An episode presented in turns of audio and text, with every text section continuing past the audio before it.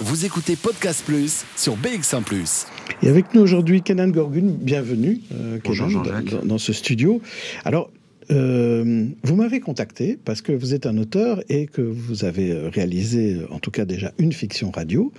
Et alors, on va parler un peu de, de- de ce chemin-là et de la fiction radio et de la vôtre qui s'appelle Doux Seigneur des Ombres.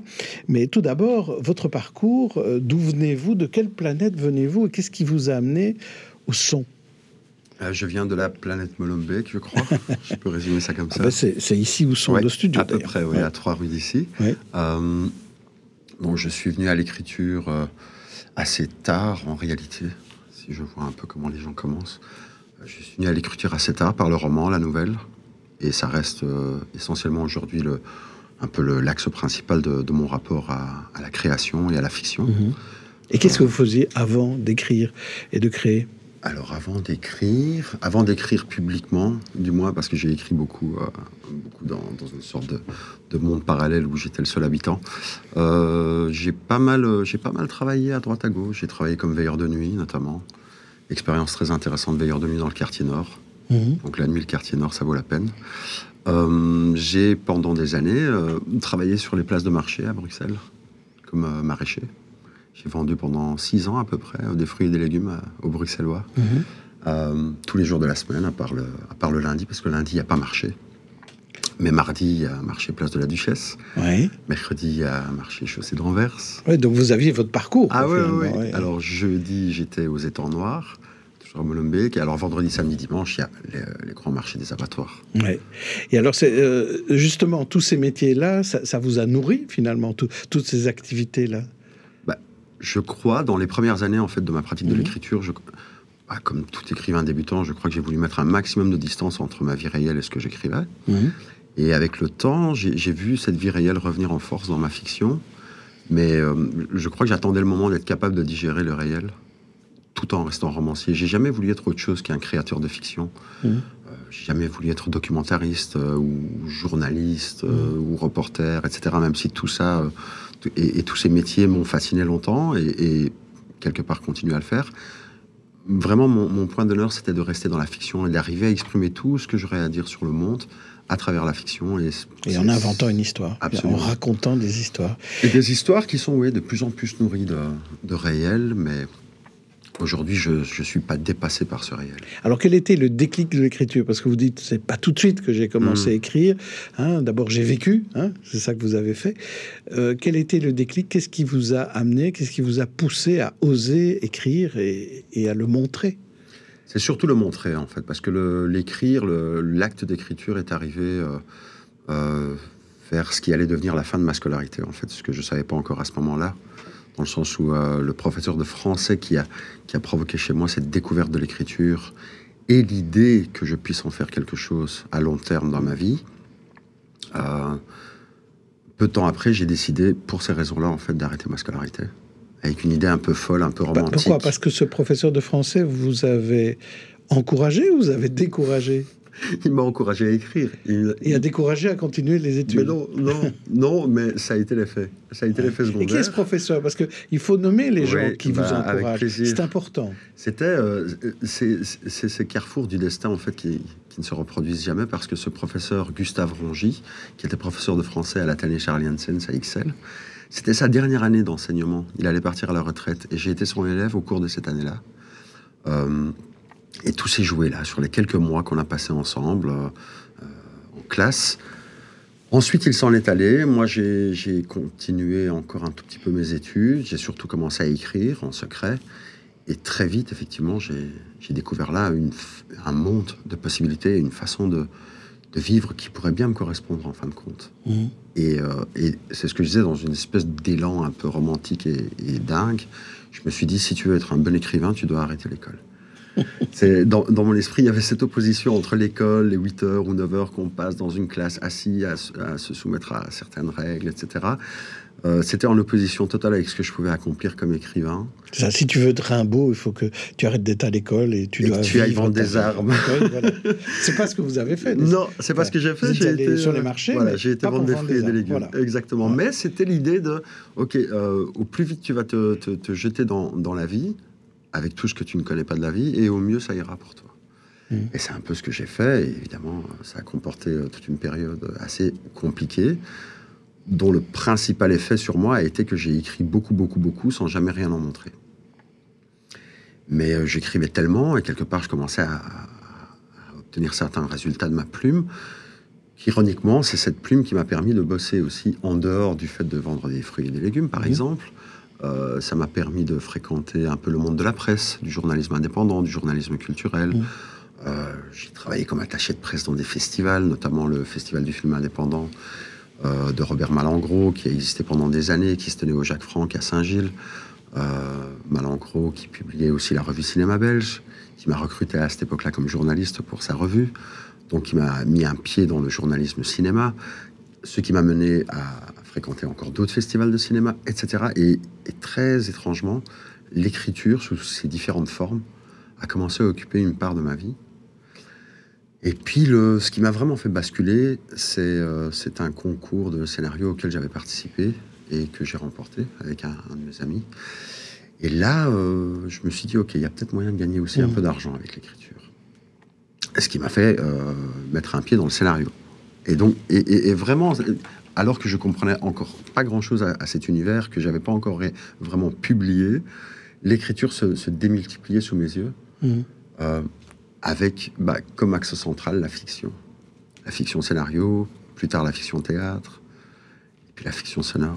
Et alors la fiction sonore, venons-en à cette fiction sonore. Là, quel est le déclic pour se dire maintenant je vais écrire pour, pour de la radio, pour de l'audio? Ça a été un peu comme, euh, comme pour le théâtre. Euh, j'avais j'avais jamais envisagé d'écrire pour le théâtre jusqu'à ce que, euh, à l'époque, euh, Roland Mauden, qui était le directeur du théâtre de Poche, me demande de le faire pour lui, dans un cadre assez particulier. Et euh, après quelques refus de ma part, parce que je me sentais pas capable de le faire, j'ai fini par être convaincu plus par l'homme lui-même que par mes capacités. Et ça s'est relativement bien passé. Ça a été une première expérience dans le théâtre. Il y en a eu une autre un peu de manière similaire, un peu plus volontaire de ma part. Et Là, ça a été aussi à la demande en fait de, la RTBF, pour les nommer, mhm. euh, qui m'ont demandé d'imaginer une fiction radio pour eux. Ce que je n'avais jamais fait avant. Mais ironiquement, j'avais participé à pas mal de jurys, de festivals de, création sonore. Ah oui, donc vous euh, connaissiez quand oui, même voilà. Je, passe, je passe beaucoup de temps à écouter de la fiction radio ou du documentaire radio. Euh, j'essaye, dans la mesure du possible, de, côtoyer les lieux où, ces créations se font. Donc j'étais pas complètement étranger au monde, à ce monde-là, mais un peu comme pour le théâtre, je me disais non, mais c'est c'est pas pour moi. C'est un médium qui est pas à ta portée. Euh, laisse faire les gens qui font ça bien. Je sais pas selon quels critères on peut décider qu'on fait ça bien ou pas, si on n'a pas essayé. En tout cas, je me suis laissé euh, convaincre. Et vraiment, ça a été une révélation pour moi, cette écriture. Alors, euh, on va en venir maintenant à, à Doux Seigneur euh, des Ombres. Et on va encore parler de, de, vos œuvres euh, dans un instant, mais venons-en à Doux Seigneur des Ombres. Là, donc c'est une commande de l'RTB. Mhm. Euh, qu'est-ce qu'on vous demande de faire? Quel est le, pitch de départ pour vous? Vous travaillez à partir de quoi? Ah bah, Globalement, là, il y avait juste un mot-clé, le mot héros. Donc c'était la période est importante aussi. C'était dans les premiers mois du confinement. Et donc, il y avait le mot-clé héros. Qu'est-ce qu'on fait de ce mot? Euh, Moi, j'en ai fait le doux seigneur des ombres, qui est un héros un peu paradoxal, en fait, qui n'est pas du tout héroïque, et qui va l'être malgré lui. Euh, et à partir de là, c'était euh, quartier libre, pour ainsi dire. J'avais juste plus ou moins quelques instructions sur la durée mmh. de, de, la fiction, mais je crois qu'on était, on devait essayer de se limiter à la demi-heure comme ça. Donc pas trop de contraintes. Non, non, non, absolument aucune contrainte de contenu, de, juste, voilà, comme je dis, le contenant.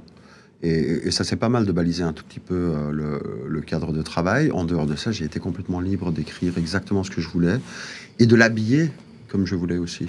En fait, au-delà des, voix qui seraient enregistrées pour la narration, j'avais une totale liberté d'habillage sonore, musical. Euh. On en écoute un extrait et on en parle juste après. Nos héros, une collection de fiction sur l'héroïsme aujourd'hui. Voici Doux Seigneur des Ombres par Kenan Gorgun, raconté par Marcel Gonzalez. La musique d'inspiration est la sonate au clair de lune de Beethoven.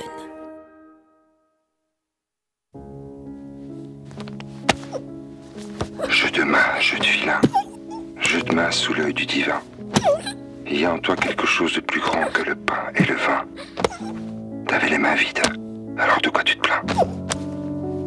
C'est comme ça que ça commence. Avec un mec qui en a plus pour longtemps. Ce n'est pas sa dégaine. Là où tu vis, vous avez tous cette dégaine. Mais sa peau. Sa peau sointe et elle a changé de couleur. Dans sa cage thoracique, il n'a plus de poumons, mais des pots d'échappement. Et il boite comme si ses muscles avaient déjà fondu en partie. Certains meurent en quelques heures, d'autres comptent les jours, mais rarement les semaines. Ce soir-là, dans la grande décharge au bord de la ville, pendant que tu crames les mauvaises nouvelles du jour dans un tonneau de cuivre, ce mec n'en a plus pour longtemps. Et il n'a plus rien à perdre. Tu réchauffes tes mains parce qu'elles ont bien bossé à retourner des tonnes de restes et planquer ce qu'il en reste. Le printemps se fait attendre cette année, comme on a attendu l'hiver, pour rien. Avec la chaleur, ça va disparaître, qu'ils ont dit. Mais ils en ont dit des choses depuis le début de cette crise. Tout ce qui a disparu, c'est la confiance qu'on pouvait avoir en eux. Alors, pour pas trop se mouiller, ils ont ajouté que la météo plus chaude aura probablement des effets bénéfiques. Du moins, on a bon espoir. Mais là où tu vis, tu n'as jamais considéré l'espoir comme un contrat avec l'avenir. Juste un moyen d'y aller sur des jambes de bois. Ce mec-là a dû te garder à l'œil depuis un moment. Il doit savoir que tu as fait bonne pioche. Il veut faire main basse sur ta besace. Il t'attaque par derrière. Et c'est comme ça que ça commence. Tu prends peur. Le virus est partout, il y a de quoi flipper. Mais avant même de flipper parce que le type pourrait te contaminer, tu penses aux godasses pas trop amochées que tu as dénichées et qui devraient te faire une belle jambe jusqu'en novembre.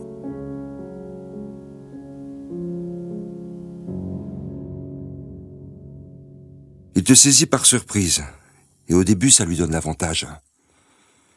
Mais depuis tout petit, ton corps et ta mémoire sont marqués par les violences. Très vite, tes mains travaillent ton agresseur comme une plaque de tôle ondulée. En vérité, ce type n'est plus en état de te faire du mal. Son attaque est désespérée. Mais ici, le désespoir ne compte pas plus que l'espoir. Et il y a longtemps que tu n'as plus réussi à avoir pitié de quelqu'un. Et parce qu'en chaque homme que tu corriges, tu finis par voir ton père. Tu refermes les mains autour de sa gorge. Et c'est là que ça commence vraiment. Que ça se produit sous tes yeux et les siens, à mesure que c'est en train d'arriver. En temps réel, pour ainsi dire. Tu l'étrangles, et au lieu de mourir, le mec ressuscite. Le mec ressuscite. Alors qu'il était à deux doigts de se faire clouer la couronne du mal invisible, comme des dizaines de milliers de gens en moins d'un mois, au contraire, ce mec-là reprend des couleurs. Sa respiration de dinosaure s'adoucit. Ça s'entend et ça se voit. Son souffle ne cogne plus ses côtes. Son buste ne se soulève plus comme le terrier d'une taupe. Tout devient plus fluide, plus apaisé. Et jusque dans ses yeux qui ne te quittent pas, un éclat plus vif revient dans ses pupilles. Ton agresseur a les yeux verts. Ton agresseur a les yeux baignés de larmes. Podcast Plus avec Jean-Jacques Deleu. Voilà un premier extrait de Doux Seigneur des Ombres, euh, Kenan Gorgun. Euh, euh, Qu'est-ce que vous êtes dit au début? Voilà, j'ai ma feuille blanche, je peux faire ce que je veux sur le thème de héros. Comment, euh, comment vous envisagez l'histoire? Est-ce que c'est la trame vient tout de suite ou bien vous commencez à écrire, vous travaillez en écriture automatique? Comment, comment ça fonctionne? Euh, J'ai rarement la trame complète de quoi que ce soit avant de commencer à écrire. J'ai quelques images fortes. Et je sens que quelque part la vérité de l'histoire euh, est cachée là dans ces quelques images qui me viennent au départ. Euh, ça peut être vraiment un moment précis, euh, une scène qui s'esquisse, ça peut être un personnage. Là, dans, en l'occurrence, c'était plutôt le personnage. Je ne savais pas ce qu'il allait faire, mais je, voyais quelqu'un qui était au fond du trou, qui vivait au bord d'une décharge publique et qui trouvait à manger, à boire et à se vêtir dans les poubelles même des, des gens ordinaires. On était dans une période où tout ce qu'on considérait comme ordinaire était devenu extraordinaire, le début du confinement. On ne savait pas nous-mêmes où on allait. Euh, J'avais ça d'un côté, de l'autre côté, j'ai mon bagage, moi, euh, je dirais artistique ou littéraire du moins, qui a été énormément nourri par les littératures de genre, la science-fiction, l'anticipation, le fantastique, euh, le polar dans une moindre mesure en réalité. Euh, donc ce personnage, une décharge, une société qui se questionne, qui ne sait plus où elle en est, dans laquelle même les gens euh, qui s'en sortaient bien ne s'en sortent plus, ou ne vont plus s'en sortir très longtemps, euh, et quelqu'un qui a déjà connu le pire, donc qu'est-ce qui va lui arriver? Et comment ce gars va être un héros? Puisque je sais que c'est lui Mhm. mon héros, mais je ne sais pas en vertu de quoi il va devenir un héros. Ça s'est mélangé avec mon goût pour l'anticipation et, et, et- et la SF, et j'ai imaginé, bah, étant en train de vivre euh, au même tr- titre que tout le monde ce confinement, euh, j'ai imaginé comment extrapoler à partir de là et comment décrire une société. Et voilà, comment identifier un récit. Et là, j'en reviens encore au Mhm. pouvoir de la fiction. Comment agencer ma fiction pour qu'elle nous parle de nous, nous parle d'aujourd'hui, en, en grossissant le trait Parce que la fiction fait toujours un peu ça. hein. Elle exagère à peine la réalité pour la rendre plus visible. Et comment réfléchir quelque part, euh, par le biais de la fiction, à ce qui pourrait encore nous arriver. Mais justement, euh, quand on est dans une fiction sonore, on peut en rajouter, parce qu'il n'y a pas que juste la narration en tant que telle ou l'écriture, il y a aussi toute cette ambiance qu'on peut Absolument. mettre. Et là, on, par exemple, dans ce qu'on a entendu, là, la scène de l'étranglement, vous avez créé toute une ambiance euh, sonore euh, et musicale euh, autour Et de c'est ça. ça, en fait, qui a été pour moi, quelque part, la, la révélation de l'écriture de fiction sonore. C'est que ce n'est pas de la fiction littéraire. Mhm. Ce n'est pas non plus comme d'écrire un scénario, euh, comme je l'ai déjà fait aussi, où des acteurs vont intervenir, euh, incarner en chair et en os, on va dire, euh, les personnages, leur voix, on va la voir sortir des bouches. Là, on, on entend des voix, on ne voit pas les bouches qui les émettent, mais il y a tout ce monde à recréer. Et c'est un peu l'art de, je trouve, de, de l'ellipse, quelque part, la, la- la fiction sonore, du Mhm. moins. Moi, je m'exprime vraiment qu'en termes de fiction sonore, pas de documentaire ou quoi, mais j'imagine que, quelque part, c'est c'est les mêmes dynamiques. C'est-à-dire que avec quelques détails, on peut suggérer, en fait, quelque chose de beaucoup plus vaste. Avec un bruit de journaux qui, qui brûle dans... euh, qui, ça crépite un tout petit peu, euh, deux, trois euh, souffles coupés ou une voix un peu étranglée, et on recréait comme ça cette nuit, cette décharge, le mec qui se chauffe avec des, des journaux. Et puis, Mais vous pourriez le faire aussi par l'écriture simple, en, en écrivant sur une page, euh, en décrivant euh, ce, ce monde tel que vous l'avez. euh, On pourrait peut-être avoir les mêmes émotions. ah, j'imagine, j'imagine. Euh, là, quelque part, la, la richesse de la, de la création sonore, pour moi en tout cas, qui, qui ai plus l'habitude d'écrire euh, à destination d'un lecteur ou d'un spectateur, là, pour l'auditeur, ça a été vraiment... Il y a quelque chose, je ne sais pas comment dire. Il y a quelque chose qui vous enlace. Même si le récit en question, là, il est un peu inquiétant, il est un peu anxiogène, euh, paradoxalement, moi, ça, ça m'enlaçait, quoi. En fait, il y a quelque chose de plus intime Complètement. euh, avec l'audio. Euh, vous, vous disiez tout à l'heure que qu'il y a pas mal d'inspiration pour vos goûts pour la littérature de genre, hein, science-fiction, anticipation, et vous disiez le polar un peu moins. Pourtant, vous écrivez du polar.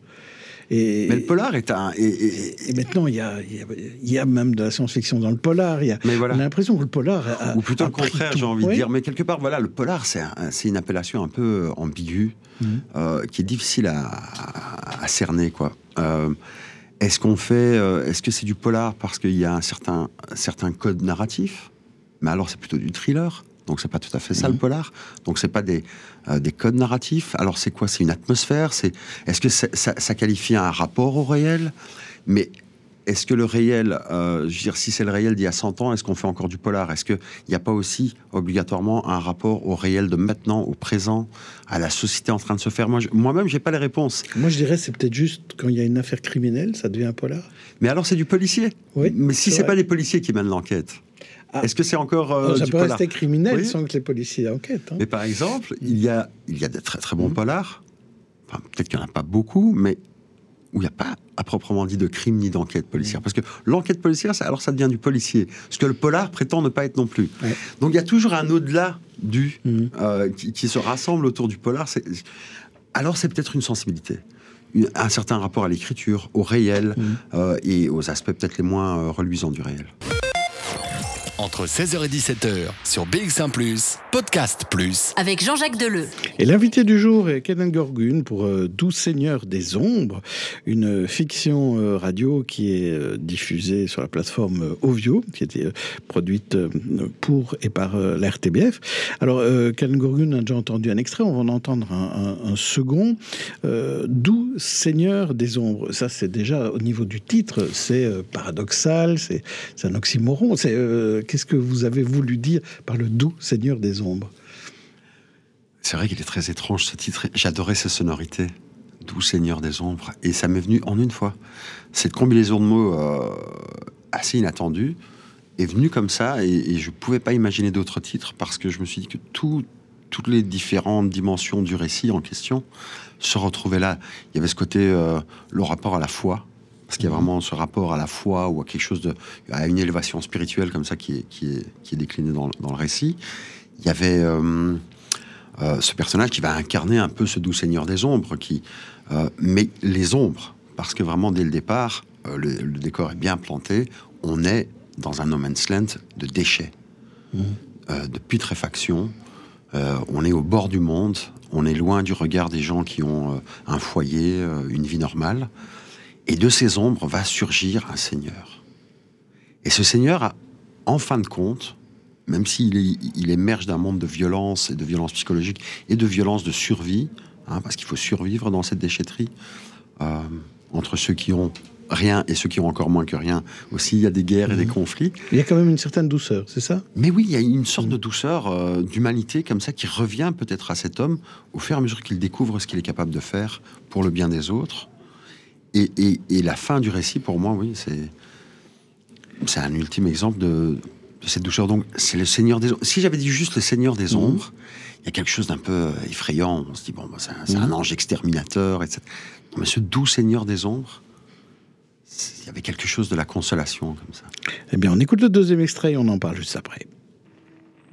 2020, l'Odyssée de la crasse. C'est comme ça que ça a commencé. Au milieu de la nuit, une horde de malades se pointe à la décharge et se met à te tourner autour. En pleine nuit, voir ces hommes et ces femmes rôder autour de toi, c'est comme se retrouver dans un film de zombies. Ils n'osent pas t'approcher ni te déranger. Mais leur attitude est assez claire. Ils te supplient. Ils te supplient de recommencer pour eux. Tu examines tes mains. Tu ne fais plus que ça depuis que ce premier malade s'est tiré. Elles ont quoi ces mains? Elles sont brunes de saleté, couvertes de griffes et de plaies à force de fouiller la vermine. Tes ongles sont osseux et les échardes ont élu domicile sous ta peau. Ces mains sont celles d'un indigent au-delà du bien et du mal, parce qu'il ne se souvient plus de ce que c'est qu'être normal. Ces mains qui n'ont pas su te défendre contre les mains plus lourdes de ton père, contre sa main d'acier dans un gant de fer, ces mains. Tu finis par les poser sur le premier de tes visiteurs de la nuit, puis sur un second, puis un troisième. C'est comme une transe, un fixe d'une cam inconnue qui te donne la sensation de frôler l'overdose sans jamais t'achever. Toute la nuit, tes mains se posent sur des gorges, des tempes, des épaules, des poitrines. Tes mains brûlent. À chaque fois, le changement est radical. D'abord flippant. Ça devient un tour de magie sans trucage qui se joue en direct sous nos yeux. Ta priorité va à un premier cercle. Tes frères et sœurs de la décharge, aussi sales et amochés que toi. Pour eux, tu ne comptes pas tes efforts. Tu arraches leur virus à pleine main. Tu les rends à leur vie de misère et ils te remercient pour ça. Alléluia. Alléluia. Tu ne sais pas comment ce phénomène est possible, ni pourquoi il t'a désigné toi, le dernier des. Tu ne te poses pas de questions. Au bout de 48 heures de guérison, tu retiens la seule chose importante sur ce qui se joue entre tes mains et la maladie. Tu le comprends à tes courbatures, à tes éternuements, à la toux qui t'arrache la gueule et à la fièvre qui a fait son nid. Pas brûlante, pas tout de suite. Mais c'est là. L'équation est simple. Tu prends en toi la maladie de tous ceux que tu guéris. Tu sais comment ça risque de finir ce compte à rebours. Alors pourquoi tu fais ça? Parce que face au fléau, les gouvernements sont en train de passer la main. Parce que les hôpitaux baissent les bras. Parce que les assurances vont bientôt jeter l'éponge. Même ceux qui ont du fric à gogo n'ont pas la garantie de guérir, mais seulement de retarder l'échéance. Alors tu continues, mon vieux. Tu donnes la guérison, tu prends la maladie. Tes mains vibrent comme celles d'un sorcier et tu te bats contre ces saloperies. Tu te reposes après avoir par vingt fois vaincu la mort. Tu manges, tu bois, tu dors un peu, puis tu tends à nouveau les mains. C'est la première fois de ta vie que tu donnes autant. Non C'est encore plus fou. Tu prends en donnant, tu donnes en prenant. Ça se fait dans le même geste. Ça ne va pas l'un sans l'autre. Et tu n'as jamais connu d'expérience aussi forte. Entre 16h et 17h sur BX1 ⁇ Podcast Plus. avec Jean-Jacques Deleu. Alors, ce doux seigneur des ombres, Ken Gorgun, pour- pourquoi euh, un monologue? Pourquoi un seul comédien? Euh, C'est pas un piège. hein. Non, C'est non, juste- je, crois. une question. Non, non, mais il y a deux raisons. Deux raisons parce que parce que j'avais j'avais envie de de décrire une, une solitude. Euh, parce que probablement sous l'effet de cette période euh, très bizarre, euh, décrire une solitude de bout en bout, malgré que tout autour de lui change. Mhm. Pour moi, quand même, mon personnage reste solitaire jusqu'au jusqu'à la fin. Et alors qu'il est de plus en plus entouré à, à cause de ses pouvoirs de guérisseur. Là. Euh, et, et deuxièmement, de manière plus terre à terre, pour limiter la difficulté de l'exercice pour moi, je crois. c'est vrai, c'est vrai, parce que je, je préfère toujours partir du principe que je sais pas plutôt que je sais. Et donc, euh, comme Ah, ça veut dire que la prochaine fiction radio, il y aura plusieurs il y personnages. aura 52 personnages parlants. non, non, mais il se pourrait qu'il y en ait deux ou trois, c'est vrai. Mais là, je voulais vraiment Mm. euh, euh, me mettre à l'épreuve de, de cette écriture-là. Et, et donc, un personnage, ça me paraissait bien. Et, et vous avez à. Vous avez dirigé ce comédien?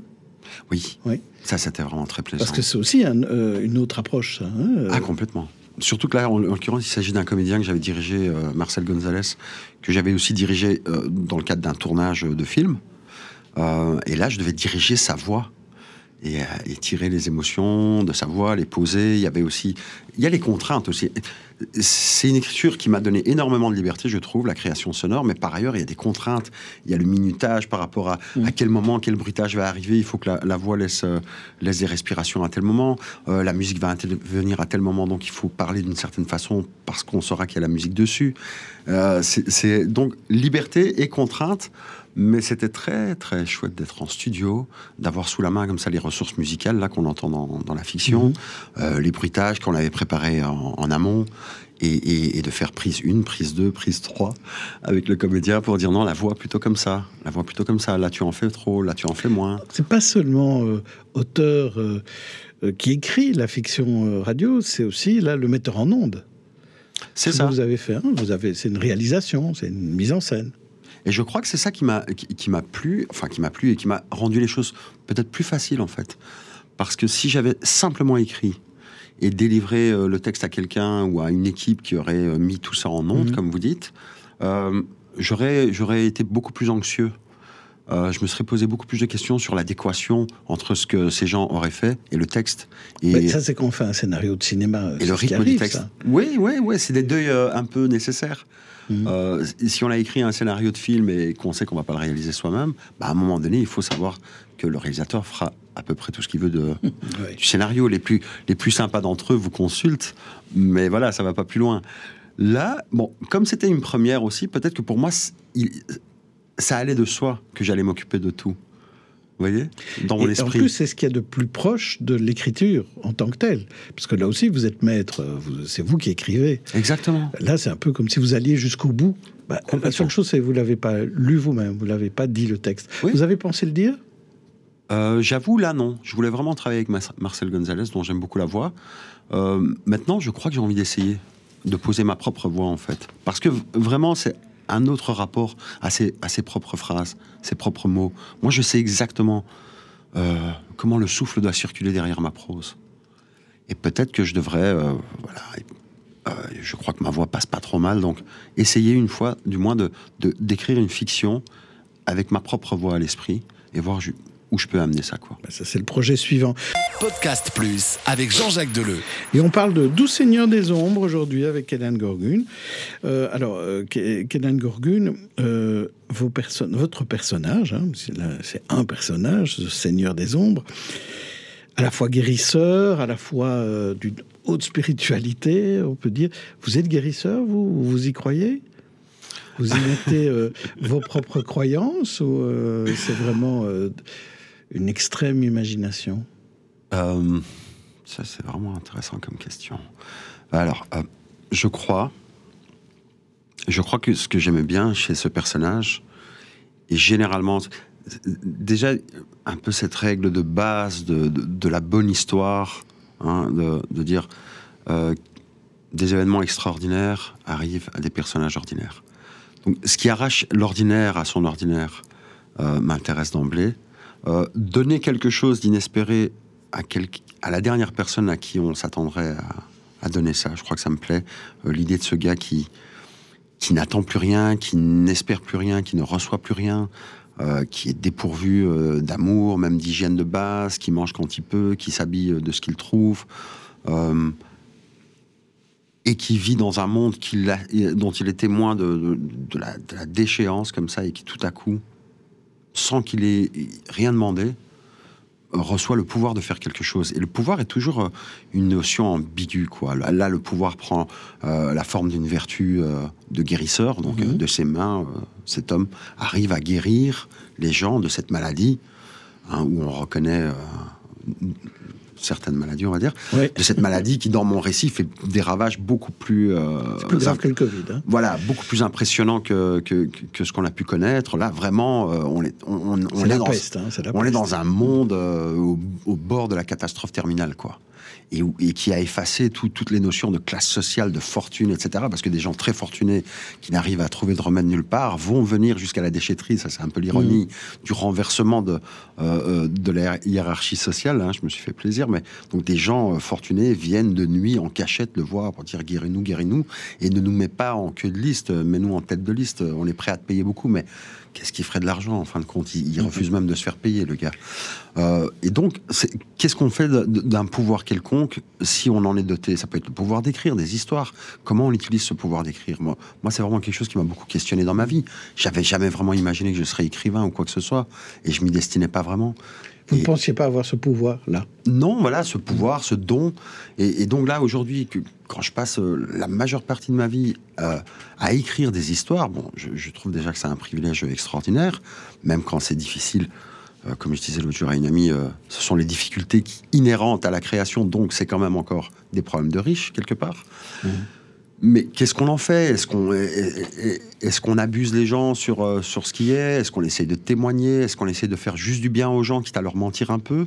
Ou à leur faire du bien en ne leur cachant rien Ce qui me paraît, moi, plus ambitieux et plus pertinent. Mmh.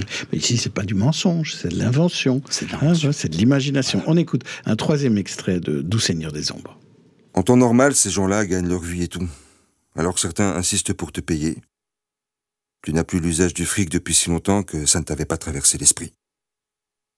Tu ignores même le prix des trucs de base. Comment fixer un tarif pour un tour de magie auquel tu comprends toujours rien? Alors tu acceptes ce qu'on te donne, et ça change un peu la donne. Ceux qui ont les moyens te font savoir qu'ils sont prêts à payer du lourd pour prendre leur place en tête de liste. Des hommes d'affaires, des politiques, des aristos, des people. Des convois secrets sont organisés pour les amener à toi. Leur fortune plein les bras, ils veulent que tu poses sur eux ces mains qu'en temps normal ils auraient fui comme la peste. Avant d'imposer tes mains, tu imposes ta condition. Non seulement ils vont attendre comme tout le monde, mais ils vont abandonner leur grosse bagnole loin de la déchetterie, et ils vont se défroquer à l'entrée de la décharge, et ils viendront à toi à poil, comme au premier jour, quand rien ne les différenciait des autres. Comment ça se fait que tu sois encore en vie? Est-ce que ta résistance au mal tiendrait aussi du miracle? Tu penses à ton père. Tu dis sans le dire ta vérité à toi. Depuis tout gamin, on t'a sacrément bien préparé à encaisser. Ton système immunitaire doit être un genre de forteresse.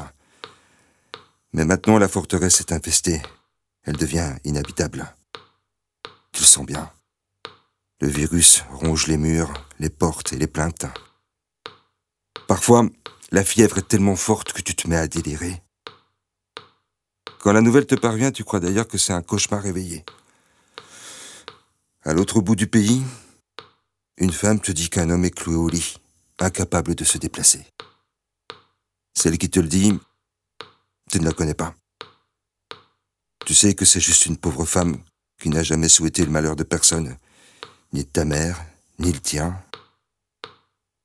Ton père. Ton père est mourant. Depuis que tout ça a commencé, tu n'es presque jamais seul. Là, tu l'es. Tu es seul avec toi-même et tu contemples tes mains. Pour la première fois, tu comptes tes forces. Et tu comptes pas loin. Ton nez siffle, sec et écorché. Tes yeux coulent. Ta gorge saigne à force de tousser. Quand tu marches, tu ressembles au premier malade que t'as soigné. Et ta fièvre est devenue comme un de ces barils de cuivre où tu crames des journaux pour te chauffer. Est-ce qu'il te reste même encore assez de force pour guérir une personne? Avec l'argent des dons, tu vas au supermarché. Même ces rayons à moitié vides, c'est plus de bouffe que tout ce que tu as vu au même endroit. Tu récupères une voiture d'occasion, tu jettes tes achats dans le coffre et tu démarres. Tu vas traverser le pays, c'est ça le programme. Et tu es incapable de voir plus loin que les panneaux de signalisation. Tu ne sais pas pourquoi tu prends la route, ni ce que tu feras face à ton père. Tu veux quoi? Le sauver? Le voir mourir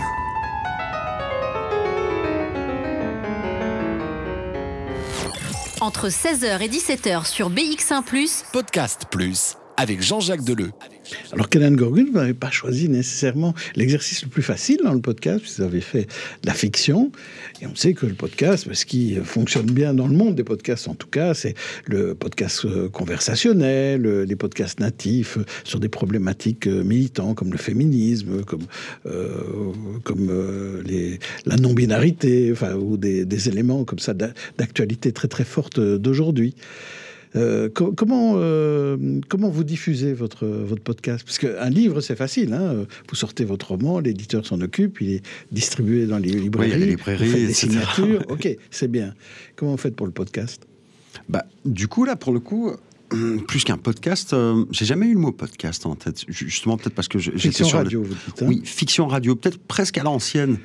Euh, et alors, c'est intéressant. Mais à l'ancienne, ça passait juste en radio, et puis on n'en parlait plus. Hein. Mais maintenant, par exemple, il y a les radios numériques, il y a les radios euh, éphémères, il y a, bon, et puis il y a les mmh. radios installées. Il faut voir dans quelle mesure ces radios-là peuvent être des relais de diffusion, des partenaires de production, de création ça, c'est un peu quelque part à, chaque organisme à, voir euh, ce qu'il a envie de, faire. Mais c'est vrai ce que vous dites. Ce, monde du son, ce monde du son est plutôt aujourd'hui, et euh, c'est pas un jugement de valeur, mais un, monde de, la non-fiction. Euh, du débat de société, des préoccupations très actuelles. Et je trouve ça très bien parce que la souplesse du, média, je crois, permet à beaucoup de gens très différents de prendre la parole, mmh. de s'exprimer, de traduire ça. C'est vrai, c'est quelque part, il y a une, une liberté réellement. Bon, moi je l'ai ressenti même en termes d'écriture de fiction. Donc il y a une liberté dans, dans, dans, ce, le fait de s'emparer comme ça des, des, instruments de création aussi qui sont très simples et très accessibles et, et, et quand même d'être créatif. Quand même d'être créatif, c'est pas comme si on postait des avis sur un forum. On devient créatif, même pour débattre de, des thèmes que vous avez cités. Mmh. Maintenant, moi, encore une fois, euh, je crois vraiment euh, au, pouvoir suprême de la fiction. Et donc, mhm. en tant que romancier, en tant que scénariste, euh, je, plutôt que de m'improviser euh, débatteur ou agitateur d'opinion de, sur des thèmes de société, c'est quand même pour encore faire de la fiction différemment que, que j'ai eu envie de m'emparer. D'accord, mais comment on se fait connaître? Euh, J'en ai absolument aucune idée. voilà, euh, J'en ai absolument Un des moyens, c'est de venir ici et voilà. d'en parler. Je vous remercie de m'avoir invité. Mais... En tout cas, Doux Seigneur des Ombres, on peut le trouver sur Ovio. Hein, ouais, tout à fait. Et on peut l'écouter comme ça. Euh, parlons un peu, vous, en matière de livres, vous avez... Qu'est-ce que vous êtes en, en train d'écrire? Je suis en train d'apporter les dernières révisions à un roman qui s'appelle La tribu perdue, qui devrait paraître tout début de l'année prochaine. Euh, qui fait suite sans faire suite vraiment euh, au dernier qui était paru, qui s'appelait le, Second Disciple. C'est un roman que j'ai fait paraître aux arènes. Euh, les, la collection français, oui. voilà, collection Equinox Les Arènes. il y a deux trois jours, il a été repris dans la collection Point du Seuil en poche. Donc ça, je suis très heureux parce que j'adore le livre de poche, j'adore le format poche, mmh. et, et, encore une fois l'accessibilité du poche par rapport au grand format. Et ce bouquin, La tribu perdue, ben, je, voilà, je, suis sur la toute dernière ligne droite. Euh... Ça. Donc ça, c'est l'événement du début de l'année prochaine. J'espère. C'est ça. Euh, et d'autres projets de, de, fiction sonore? Euh, Je suis en train de concevoir euh, une série, je ne sais pas si je dois l'appeler une série, un feuilleton, parce qu'il y a un personnage récurrent en l'occurrence. Un personnage récurrent qui vit dans un monde de son, et en plus il est clandestin, et il fait une émission dont je ne vais pas dire grand-chose ici parce qu'elle est vraiment très très bizarre son émission. et l'approche de son émission et la manière dont il, il a décidé de l'animer font que ce personnage, il peut pas agir au grand jour. Donc il est planqué, on ne sait pas d'où il émet, on ne sait pas de, Mm. euh, on sait pas à quoi Un il animateur ressemble. pirate, quoi. Exactement. Et en plus là, on est dans le son, mais euh, j'ai toute une idée d'habillage sonore pour euh, pour suggérer aussi des accoutrements différents. Parce que le gars veut vraiment disparaître derrière un personnage qu'il s'est créé, donc on ne sait pas à quoi il ressemble, on ne sait pas où il est géographiquement planqué, et on va très vite essayer de l'arrêter parce que ce qu'il diffuse est vraiment euh, très euh, périlleux, quoi. Ah bah, très bien, bah, écoutez, on, on- on écoutera ça avec plaisir quand ce sera réalisé, puisque là, pour l'instant, c'est encore... euh, C'est en l'écriture, c'est la- écrit, euh, et, et voilà, il faut, il faut bien. commencer à Qu'est-ce qui ça vous en- inspire justement aujourd'hui euh, dans, dans ce qui se fait en matière de fiction sonore ou de podcast? Est-ce qu'il y a des choses qui vous inspirent? Bah, ce que j'aime le plus écouter, ça va paraître paradoxal avec ce que je, je viens de dire juste avant, mais c'est tous les podcasts en fait qui sont côté cuisine un peu. On parlait de, mais on parlait de, de- de podcasts conversationnels, Oui. etc. En tant qu'auditeur, j'aime beaucoup ça. Mhm. Euh, voir des professionnels de la profession, peu importe leur domaine, etc. Mais se mettre, pour faire simple, autour d'une table et discuter, discuter de leur euh, méthode de travail. Euh, Il y, a, euh, il y a les bookmakers qui, euh, qui racontent un peu dans des entretiens de fond. C'est ça qui est chouette aussi, c'est que ça donne le temps d'aller au fond des choses. Hein, on n'a pas 10 minutes pour s'exprimer, on a le temps euh, de creuser les questions, etc. Et donc euh, permettre à des écrivains notamment, ou des réalisateurs, ou des scénaristes, euh, de parler métier, seuls face à euh, un ou une intervieweuse, ou alors entre collègues, confrères, consoeurs, euh, comme des tables rondes, un peu comme les tables rondes de euh, Hollywood Reporter et tout fait ça, euh, et le magazine Variety fait ça à Hollywood, rassemble des, des grands noms comme ça du cinéma, scénaristes, acteurs, réalisateurs, etc. Et pendant deux heures, on leur laisse un peu la parole. Et je trouve ça vraiment génial pour non seulement enrichir les gens que ça intéresse, euh, un peu les ficelles de métier. Oui, parce qu'on n'est pas dans de la promotion, là. On est Ah un non, peu non, plus là, dans, on est vraiment- dans les coulisses. Exactement. euh, on peut savoir comment ça marche, quoi. comment ça marche, comment on travaille. C'est pas. euh, Et je trouve que, étant donné qu'il y a de plus en plus de gens qui veulent, d'une manière ou d'une autre, être plus créatifs, parce que probablement qu'on a besoin de ça dans la vie, euh, tous ces podcasts et ces émissions télévisées par ailleurs sont vraiment géniales parce que ça permet d'écouter des gens pour qui on a de l'estime en plus.